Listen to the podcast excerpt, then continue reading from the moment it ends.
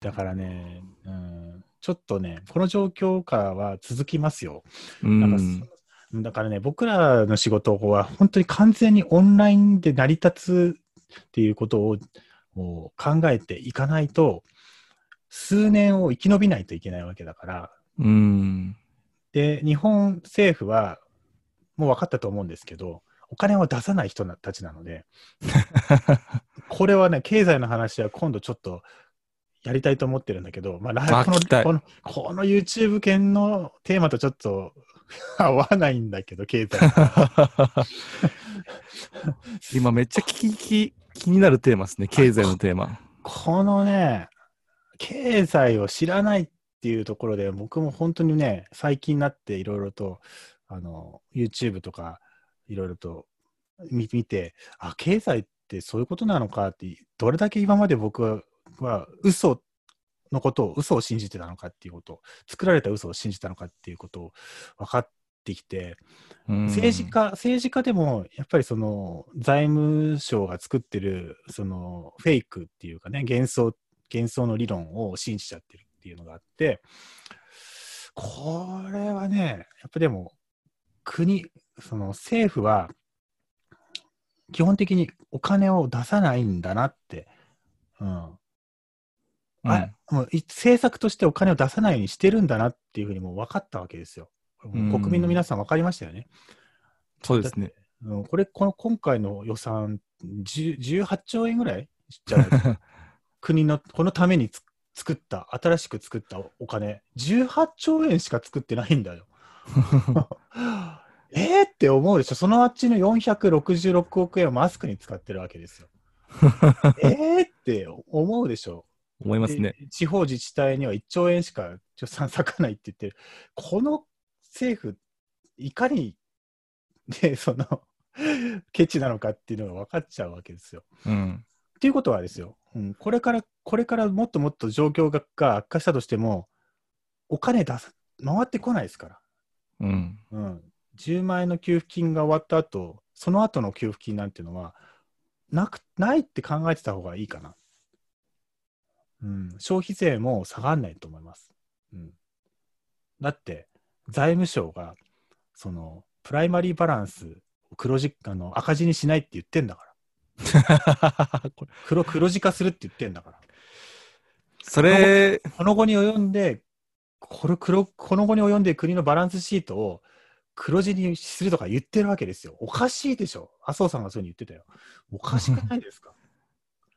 もう赤字だろうが破綻してただろうが、今でも、今でも貴重な命命をこう守るために、国が破綻しててもいいから、お金をす用意するよっていうふうに、誰も考えないし、言わないし。でなぜやんないのかって言ったら、国が潰れる、破綻するっていうふうに信じてるからでしょ、役人の人たちが。うん。そう作られたデマなんだけどね。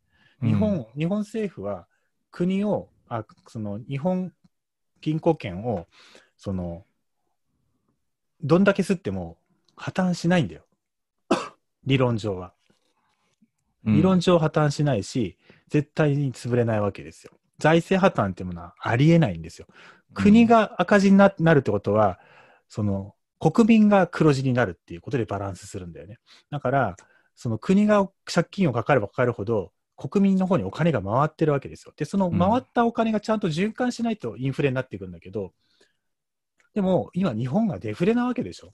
物価がめっちゃ安くなってて、ね。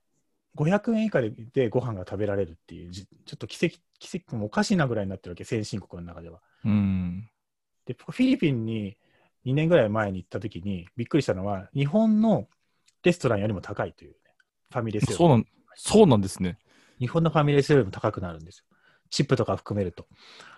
うわって思ったね。1000円ぐらいかかっちゃうわけですよ。まともにえーあのフィリピンでさえ、それぐらいに日本の物価っていうのは致命的なぐらい低いの。だから、お金入ってこないよ、そんなの。収収入は。で、税金が上がってるでしょ。首絞められてるとしか思えない。思えない。だから、く金吸ったって全然インフレなんかにまだ全然ならないわけですよ。誰がこう、ね、このギリシャみたいになるんじゃないのとか、ハイパーインフレインフレになるんじゃないのとか、そんなことをね、言う人がいるわけですけど、うん。そんなことはないと。何の話だって。何の話だって。これね、本当にね、あの、三橋隆樹さんっていう方が、その、本当ね、僕、す今、勉強させてもらってるんだけど、MMT 理論っていうね、僕も現代貨幣理論ですよね。気になってるんですよね。MMT の理論っていうのは、まあでもそれがが世界でこう広がる前に三橋さんはもう言ってたけどね。うん。で、その、やっぱり国が、日本、日本が、日本政府が、その、国債をどんどん吸ったとしても破綻しないっていうことを政治家すら知らないっていうね。政治家の情報源がそもそもみんな日経新聞とかニュースとかと一緒で、しかもお金がないから、なんかそのブレインもちゃんとまともに雇えないみたいな状況とかって言ってましたね。うん、いや要はね、役人の人たちが、あれなんですよ、その財務省の人たちに100人くらい部隊がいて、政治家に説明しに行くんだって、国は今こういう状況ですと、このまま行くと借金がこうやって増えてしまって、国が破綻するから、このプライマリーバランスっていうのはすごい大事なんだと。それをね、黒字化しないといけないんだと。これマストなんだと。だから、緊縮財政なんだって言って、何十年やってるわけですかっていう感じですよ。増税、増税、増税、もう消費税も20%ににさせないとダメなんだっていうふうな論調になってるから、今。うん。で、日本人、外圧に弱いからね。なるほど。で、IMF が言うわけですよ。日本はね、消費税20%ぐらい上げなきゃダメだみたいなことを囁いてるでしょ。でね、IMF ってどういう人たちからなってるかっていうと、ほぼほぼ財務官僚なんだよ。財務官僚が IMF に行ってるわけ、出向で。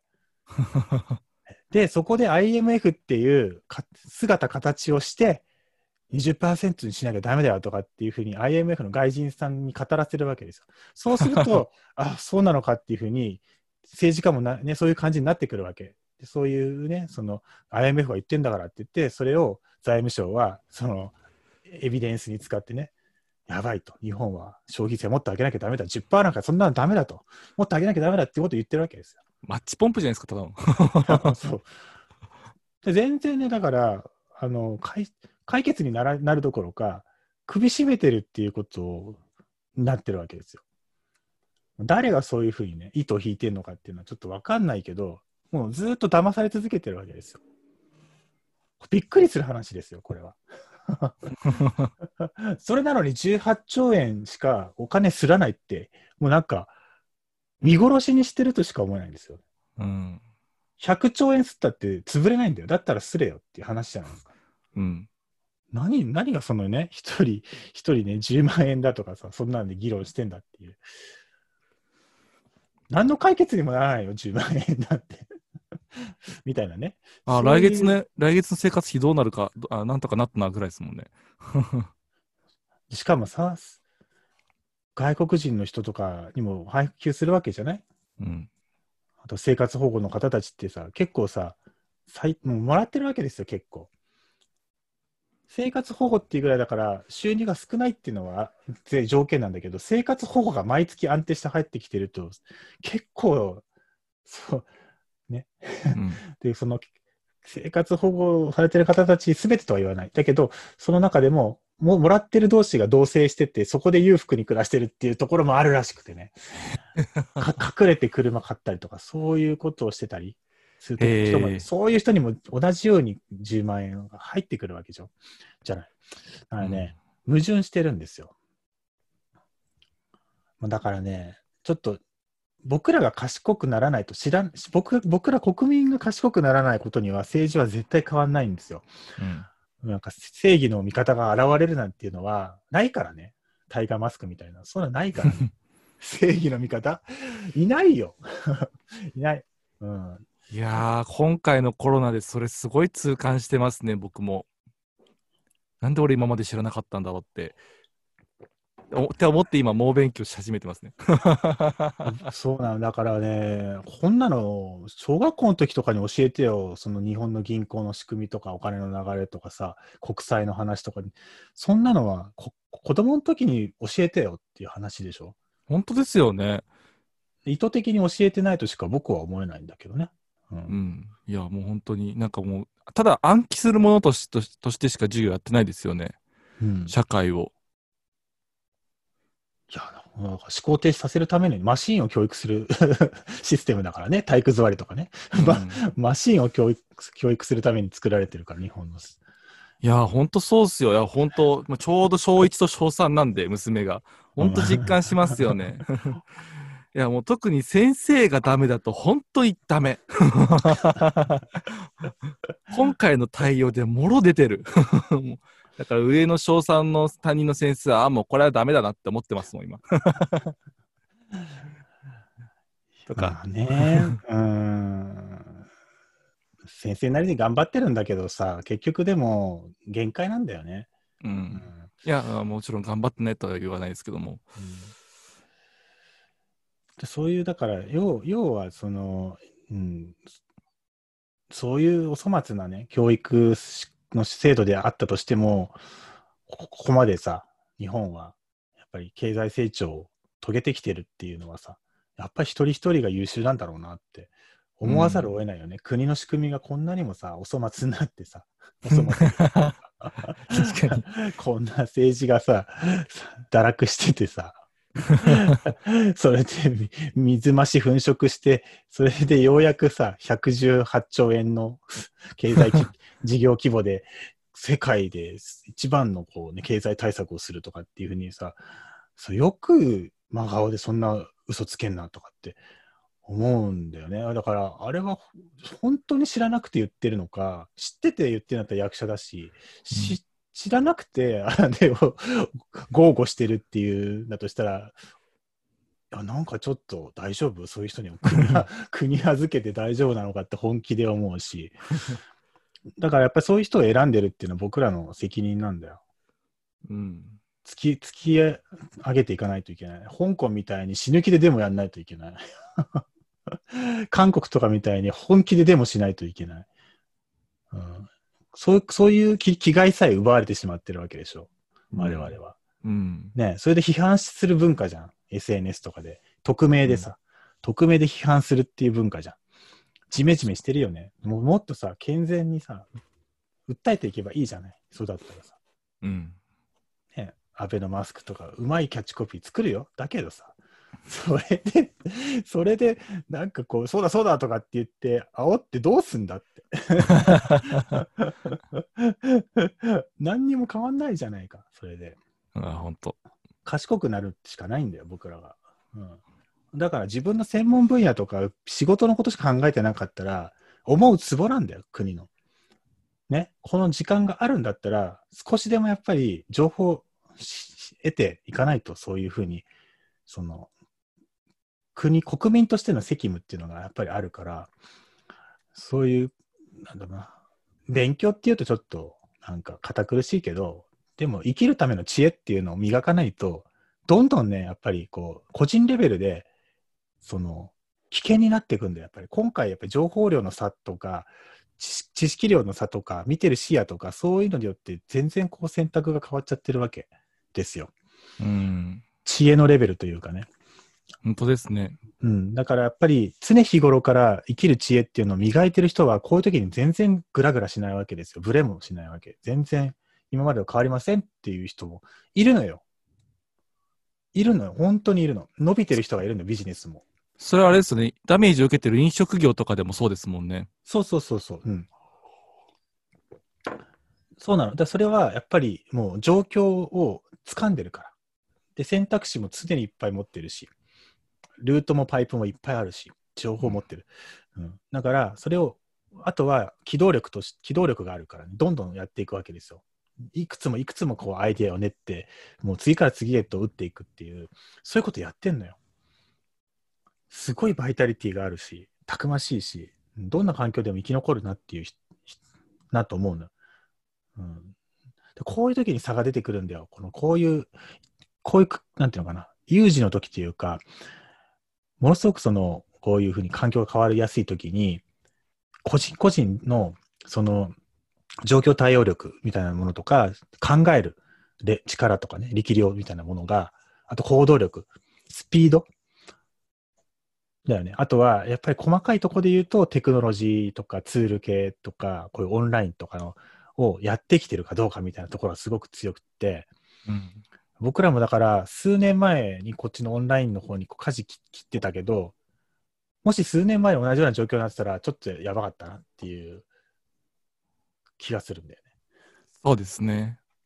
ちょうど準備してる時にこういう状況がバンって来た来てたら、えってなってたよね。講座ができない、リアルの講座ができない、どうしようっていうなってたと思うんだよね。確かになってましたね。これもタイミングが、当時、やっぱりまだリアル講座を高額で販売するっていうローンチとかがバーって主流だった時に、一切やめて、オンラインにするっていう風にし切り替えたから、よかったんだけれども、別にこのことを見越してたわけじゃないんだけれども、もうでも僕もうオンラインの時代だよなっていうのはどっかであったし、だその辺をね、やっぱり大胆にこう切り替える時っていうのはあるんじゃないかな。うん。うん。で、それが今、その、からやっていく人と、もう見越して、それをややって、やっている人と、で、大きく今、明暗分かれてるわけですよ。僕らありがたいことに、逆に伸びてるみたいなところがあって、うん。いくらでもネタがあるんだよね。企画のネタがあって。うん、リソースが足りないだけで、そうですね。うん、やりたいことはたくさんある。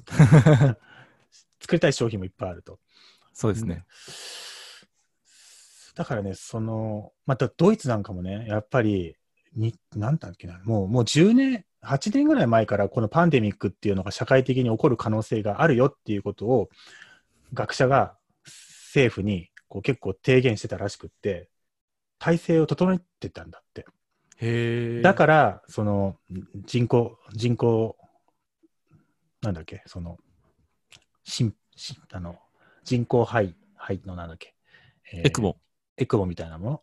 はい。あれが、ものすごく数が充実してるんだよね。日本の何倍、へー日本の10倍とかあるんだけど、それはもう、そういうのを想定してたんだって。8年ぐらい前に。へえ。すげえなって思うよね。だから致死率がすごい低いでしょ、ヨーロッパの中で。うんうん。ダントツ低いわけ。なるほど。だから備えてる、備えてるし、それ、事前にそういうことを想定して、実際にそれを備えてるっていうことがあったからこそ、5000何人ぐらいしか今、亡くなってないのかな？うんう。ん。すごいんだよ。あんだけ猛威振るってて。隣国でさ、何万人、4万人とか死んでんだよ。確かに。封鎖したって入ってくるじゃん。そうですね。あんだけ国境ない国なんだからさ。